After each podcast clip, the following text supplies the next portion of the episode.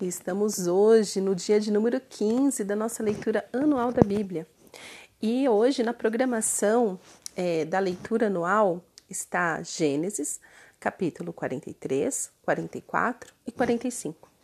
E o que eu quero compartilhar com vocês está no capítulo 45 de Gênesis. Então, lembrando, José saiu da prisão e se tornou governador do Egito. Somente o Faraó era maior do que ele. Todos tinham que se submeter a José. Ele que determinava, ele que administrava, ele fazia tudo. E o sonho que Deus deu ao Faraó se cumpriu e rápido. Vieram os anos de fartura, de muita fartura. E José fez o que ele tinha falado que ia fazer. Ele guardou uma parte dos mantimentos para quando viesse o tempo de escassez, o tempo de fome. E este tempo de fome também chegou. Só que não chegou somente para o Egito, chegou também lá na casa de José. A fome também atacou lá onde estava Jacó e os seus filhos.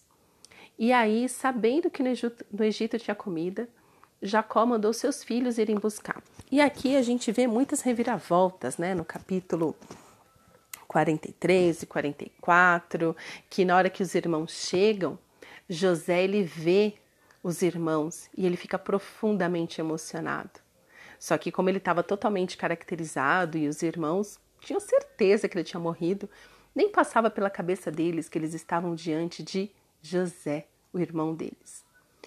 E José ali fez, né? Fez e aconteceu, né? Fez o irmão ficar preso para depois ir buscar o outro, Benjamim, perguntava de seu pai. Eu fico imaginando o tamanho do desespero de José de ver o seu pai novamente, o seu irmão caçula, o seu irmão de sangue, o filho de Raquel.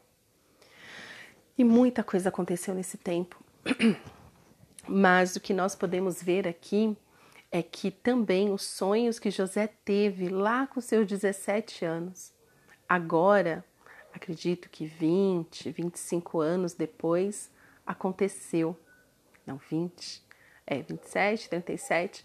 Deve ser por aí. Eu acho que ele já tinha uns 40 anos quando tudo isso aconteceu. Ah, se a gente começa a pegar né, os anos de abundância, os anos de escassez, dá mais ou menos isso. Mas enfim, se passou muito tempo. E o sonho de José se realizou. Não o sonho dele, mas o sonho que Deus deu para ele.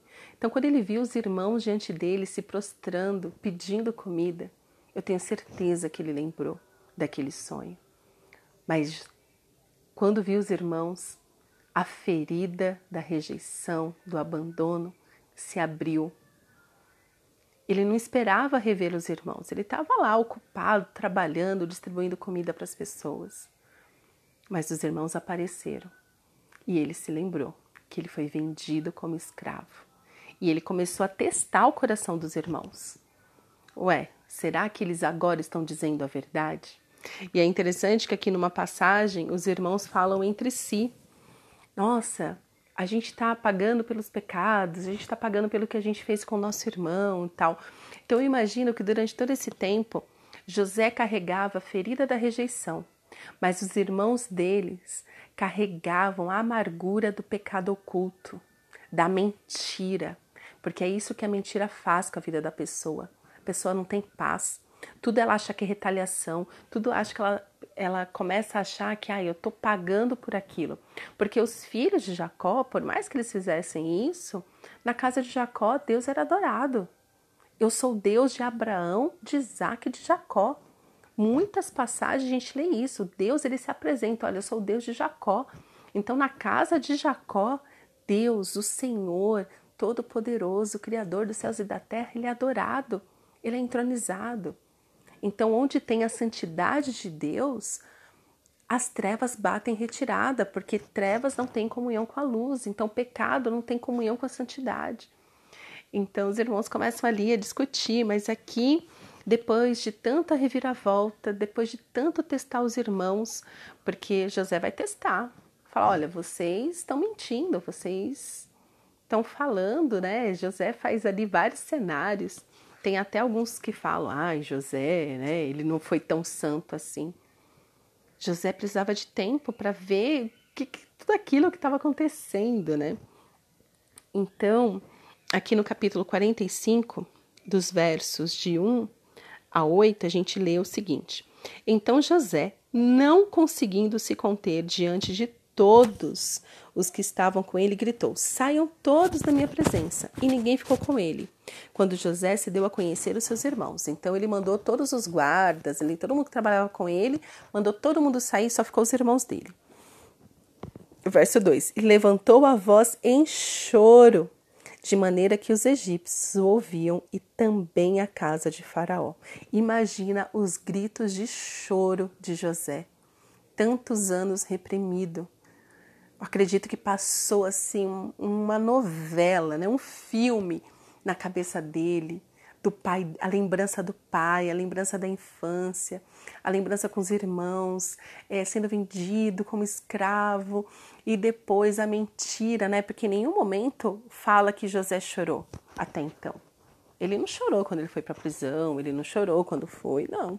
Mas aqui ele levantou a voz em choro e disse aos seus irmãos: Eu sou José, meu pai ainda está vivo. E seus irmãos não puderam, não lhe puderam responder de tão assustados que ficaram diante dele.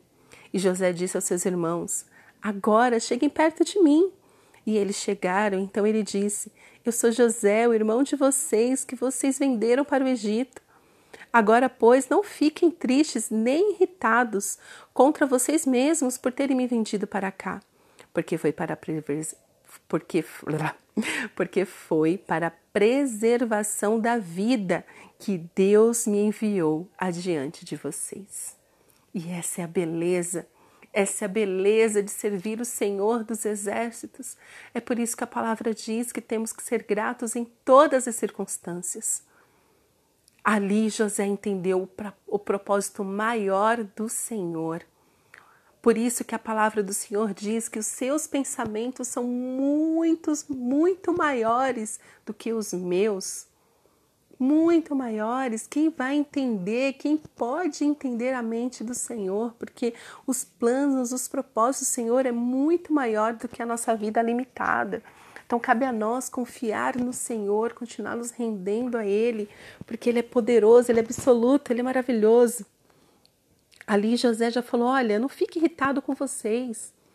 Eu acredito que ali José viu a aflição dos irmãos, né? Tipo, agora a gente morre. agora José vai mandar cortar as nossas cabeças, né? Eles achando que José ia se vingar deles, né? Ia fazer alguma atrocidade com eles. Ali José já fala: Olha, olha, não fiquem tristes, nem irritados contra vocês mesmos. Não, não, não. O propósito do Senhor é maior, por isso que eu vim antes de vocês, para preparar o caminho para quando vocês chegassem. Ele não falou isso, mas ele quis dizer isso. Verso 6: Porque já houve dois anos de fome na terra, e ainda restam cinco anos em que não haverá lavoura nem colheita. Deus me enviou adiante de vocês para que fosse conservado para vocês um remanescente na terra e para que a vida de vocês fosse salva por meio de um grande livramento. Assim não foram vocês que me enviaram para cá, e sim Deus, que fez de mim como um pai, é, fez de mim como que um pai de Faraó, o senhor de toda a sua casa e como governador de toda a terra do Egito. Voltem depressa para junto de meu pai, digam a ele: Assim manda dizer o seu filho José.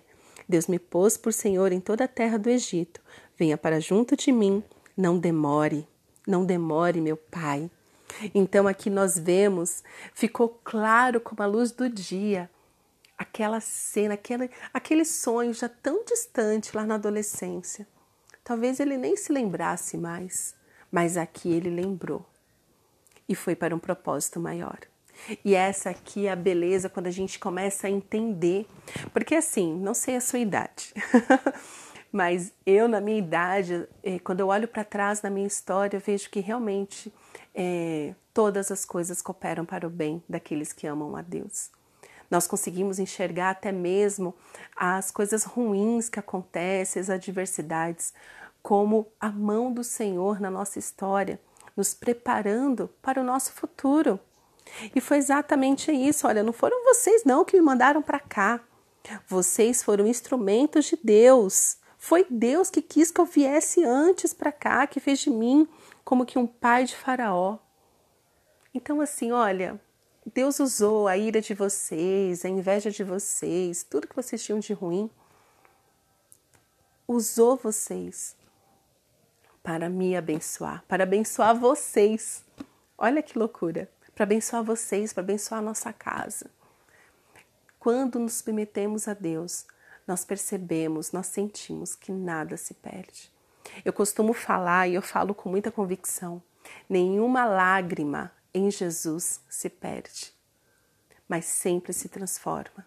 Nossa história, quando passa pela cruz de Cristo, nós conseguimos enxergar significado, nós conseguimos começar a entender como nos encaixamos dentro do propósito maior do Senhor, que é de salvar almas, chamar os perdidos, libertar os cativos.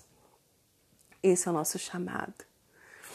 E aqui José lindamente ele fala: "Olha, não foram vocês que me venderam. Vocês só venderam, mas foi Deus que me mandou para cá, que me preparou. Lembra? José ele foi treinado na prisão e agora ele estava no mais alto cargo. E a mesma coisa acontece comigo e com você que servimos o Senhor. Nada foge do propósito que Deus tem para sua vida. Nada, absolutamente nada. A lágrima que você derrama hoje, lá na frente você vai entender.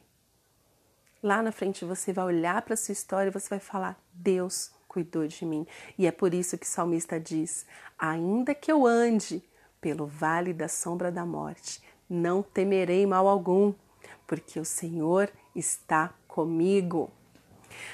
Ai, que lindo! Eu amo a história de José, ela sempre me inspira. E eu quero que seja uma inspiração para você também. Porque essa história de José é repetida na minha vida e na sua vida, nas nossas vidas. Se submeta ao Senhor, vá mais fundo no seu relacionamento com Ele. Vá até você poder dizer: não, eu, eu não perdi esse emprego. Não foi o meu chefe que mandou embora. O Senhor está nisso. E o Senhor está me preparando para o novo que Ele tem para a minha vida. Não foi essa empresa que me contratou, foi o Senhor que me colocou neste lugar para fazer a diferença. Foi o Senhor. Este filho que eu tenho não é acidente. O Senhor quis que eu fosse mãe dessa criança e também pai dessa criança. Nenhuma vida por um acidente. Tudo está debaixo da soberania maravilhosa, poderosa do Senhor. Toda história é uma história para manifestar a glória de Deus. E aqui, né, os irmãos, a linda diante deles, estarrecido com o que eles estavam ouvindo.